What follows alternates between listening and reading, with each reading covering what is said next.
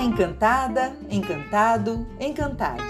Se você gosta de ouvir histórias, compartilhar seus pensamentos, bem-vindo ao podcast Encantes.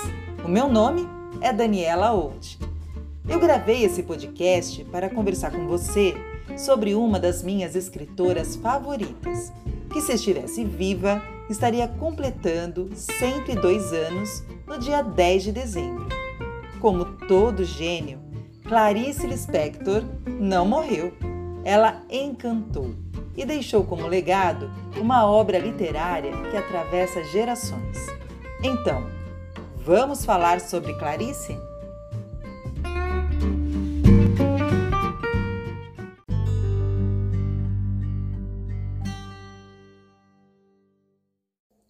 Com as mãos em conchas, eu as mergulhava nas águas e trazia um pouco do mar até a minha boca. Eu bebia diariamente o mar, de tal modo queria me unir a ele. Esse trecho está escrito na crônica Banhos de Mar, publicada no livro A Descoberta do Mundo, de Clarice Lispector.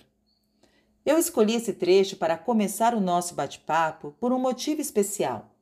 Ele revela uma das melhores lembranças de infância de Clarice, passada em Recife, Pernambuco. Junto do pai, ela acordava de madrugada, pegava o bonde, ainda vazio, para ir à praia de Olinda. O pai dela acreditava que o banho de mar, tomado antes de o sol nascer e em jejum, fazia bem à saúde. Filha dos judeus russos Pincas e Mania Lispector, a escritora nasceu em Tchelnik, uma aldeia na Ucrânia, que antes pertencia à Rússia. Ela foi batizada com o nome de Aya, que significa vida. O seu nascimento se deu em meio aos preparativos da família para a fuga do país, em razão do antissemitismo, resultante da Guerra Civil Russa no século XX. Antes de chegar a Recife, onde passou maior parte da infância, a sua família viveu em Maceió, Alagoas, onde já estavam alguns parentes da sua mãe. Isso aconteceu em 1922. Com exceção da irmã Tânia, todos eles, seu pai, mãe e a sua irmã mais velha, mudaram seus nomes. Pincas tornou-se Pedro, Mânia virou Marieta, Léa adotou o nome de Elisa e Aya passou a se chamar Clarice.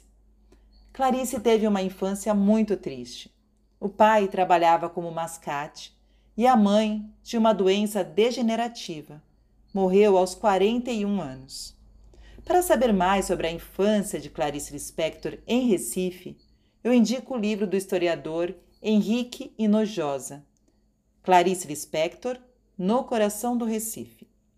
Conheci o Henrique em Paraty, durante a vigésima edição da Flip, Feira Literária durante o lançamento do documentário A Descoberta do Mundo sobre a vida e obra de Clarice Lispector, dirigido por Tassiana Oliveira.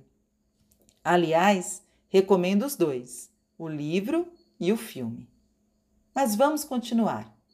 Como escreve Clarice no livro Paixão segundo GH, quero o tempo presente, que não tem promessa, que é, que está sendo.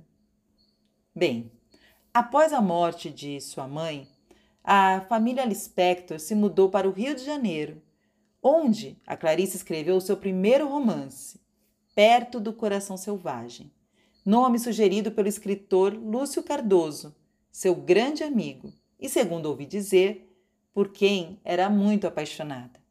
Os dois nunca tiveram um relacionamento, porque Lúcio era homossexual. Clarice se casou com Maurigo Gel Valente, com quem teve dois filhos, Pedro e Paulo. Devido à profissão do seu marido, que era diplomata, a escritora viveu quase 16 anos longe do Brasil. Em 1959, eles se separaram e a Clarice retornou então ao Brasil com os filhos. A quem perguntasse, dizia: Agora a minha terra é o Leme antes da pandemia de Covid-19. Eu fui ao Rio de Janeiro e, guiada por Teresa Monteiro, biógrafa da escritora, eu fiz o passeio, o Rio de Clarice, passeio afetivo pela cidade. O tour começou no bairro da Tijuca, na rua Lúcio de Mendonça, o primeiro endereço da família Lispector após se mudar de Recife.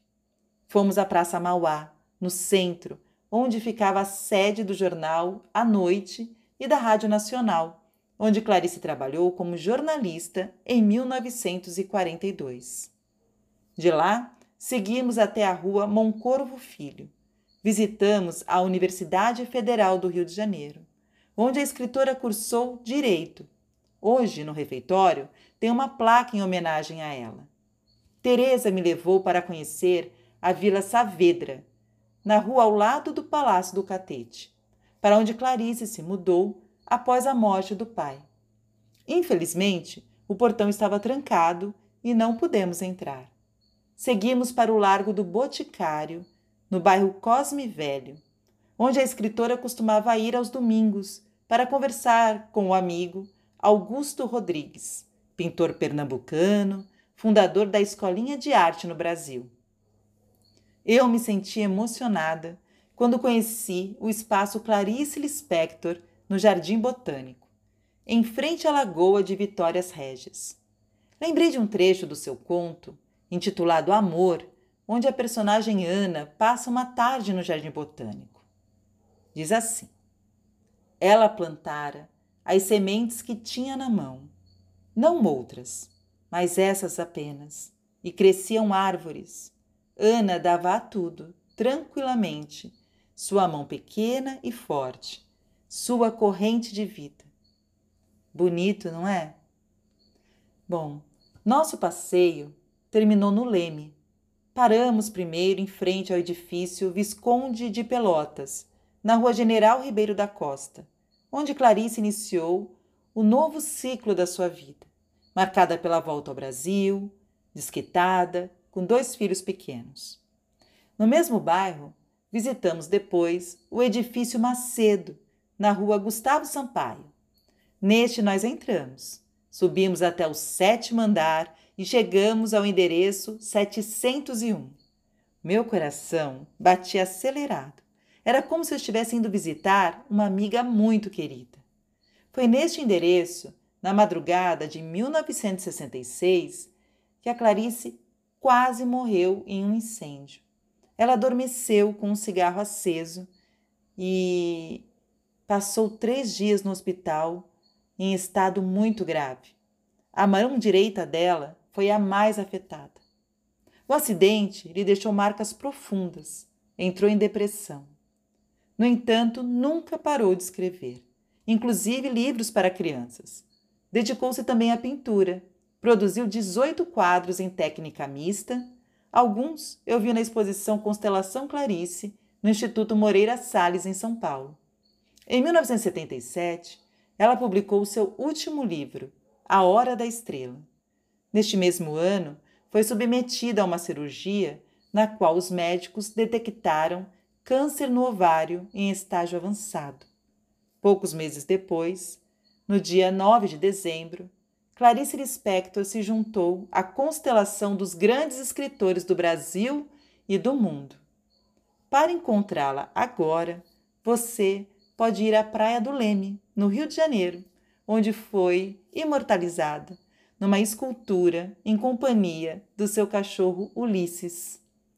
Eu gosto de imaginá-la como no trecho do seu conto, Perdoando Deus, onde ela escreveu: Minha liberdade então se intensificou um pouco mais, sem deixar de ser liberdade. Tive então um sentimento que nunca ouvi falar. Por puro carinho, eu me senti a, mão, a mãe de Deus, que era a terra, o mundo. Espero que você tenha gostado de conhecer sobre a vida e a obra da escritora Clarice Lispector.